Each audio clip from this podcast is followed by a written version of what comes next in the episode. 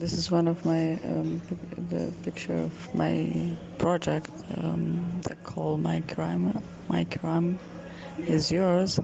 It's about the queer community in Sudan, like how they face um, death penalties and uh, and just like jail or some other physical uh, torturing, like um, lashing or or even just like beating, randomly killing. So that was that was um, my project about, and this is one of the picture of it. It's about um, the queer Sudanese community, but I don't know if it's will be related.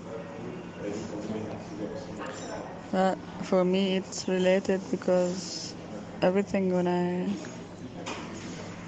um, when I was fighting, when I was in the revolution, I just want everything to be just amazing in Sudan, even the even the queer scene and laws against us. So for me, it's totally related and totally the one of the things that I want in the Sudan that I want.